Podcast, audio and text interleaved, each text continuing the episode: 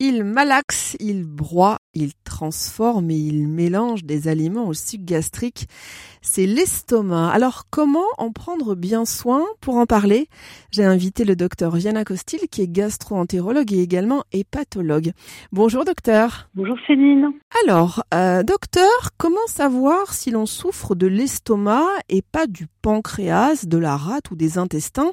Est-ce qu'il y a des douleurs bien spécifiques et qui sont identifiables et qui seraient propres euh, à l'appareil stomacal Alors, en pratique, le plus souvent, ce sont les brûlures qui sont plus spécifiques à l'estomac. Les contractions ou spasmes sont plus spécifiques de la vésicule ou des douleurs abdominales. Et les douleurs, sans qu'elles soient contractions ou brûlures, attirent plutôt pour une pathologie du pancréas. Mais en fait, ce sont les examens morphologiques, la fibroscopie, l'échographie abdominale, voire le scanner, qui sont orientés par l'examen clinique en cours de consultation qui feront le diagnostic.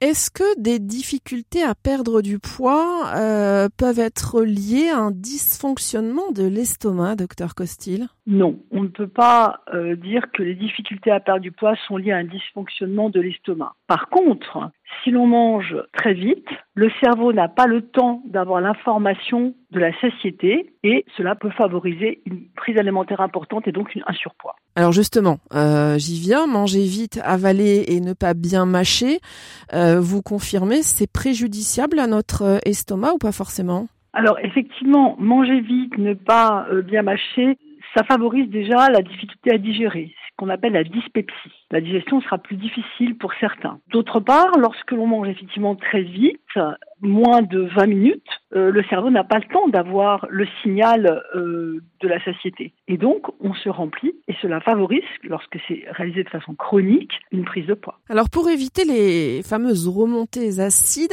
euh, on nous conseille parfois de surélever son lit. Est-ce que ça, c'est vraiment utile? C'est une bonne astuce ou alors ça ne sert strictement à rien, docteur? Surélever son lit lorsqu'on souffre de reflux est important car euh, lorsqu'on se couche, la sécrétion acide remonte de l'estomac vers l'œsophage. Donc quand on surélève son lit, ça remonte moins. Alors on reste hein, dans l'histoire des reflux œsophagiens parce qu'il y a beaucoup de gens qui en souffrent de, cette affection. Euh, docteur, en tant que spécialiste, quels sont les aliments qu'il vaut mieux éviter? Alors, tous les excitants qui favoriseront la sécrétion d'acidité par l'estomac, comme les cafés très fréquents dans la journée, le tabac, l'alcool aussi. Par contre, il est recommandé aussi de ne pas euh, manger des repas trop lourds le soir et de se coucher juste derrière. Ou aussi de ne pas manger trop de liquide le soir. Par exemple, une soupe le soir plus une tisane. Si on se couche juste après bien à plat, ça peut favoriser un vrai reflux. Alors, j'ai lu que mâcher du chewing-gum, euh, c'était mauvais pour l'estomac. Alors, est-ce que c'est scientifiquement exact ou alors c'est une légende? Et si c'est vrai, euh, pourquoi mâcher du chewing-gum est préjudiciable Mâcher du chewing-gum permet d'avaler plus d'air plus vite. Donc ça peut, chez certaines personnes, euh, favoriser les renvois d'air, les irritations ou une difficulté à digérer. Mais ça n'est pas scientifiquement démontré. Alors on parle beaucoup euh, de plus en plus d'ailleurs du cancer de l'estomac. docteur, quels sont les symptômes qui doivent alerter et qui doivent pousser à aller consulter? Est-ce que vous pouvez nous donner des, petits éclaircissements là-dessus?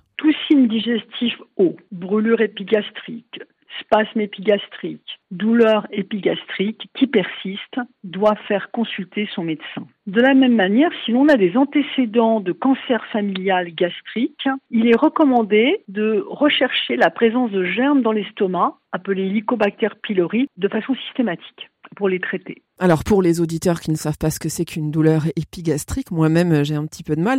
Est-ce que vous pouvez nous décrire un petit peu le, type de douleur que vos patients vous vous décrivent justement? Est-ce que ce sont des, des élancements? Est-ce que ce sont des, des brûlures? Est-ce que c'est une forme de lourdeur? Ça va être quoi? Qu'est-ce qui doit nous alerter, docteur? Non, tout est possible. Quelqu'un qui vient, qui n'avait aucun symptôme, qui vient parce que depuis quelques semaines, il a des, euh, des, des, brûlures à l'estomac, ou qu'il a des, des spasmes à l'estomac, ou qu'il a une pesanteur à l'estomac qui persiste, il digère, ne digère plus, alors que ce n'était pas le cas auparavant, euh, doit consulter son médecin, être examiné de façon clinique avec la palpation abdominale, et ensuite le médecin, au terme de la consultation, prescrira les examens euh, orientés par son examen pour rechercher une cause. En général, on fait une fibroscopie ou une échographie euh, en fonction des symptômes. En fait, c'est la persistance de symptômes, quels qu'ils soient, qui doit Alors justement, ma question suivante, c'était quel type d'examen doit-on pratiquer pour aller explorer l'estomac?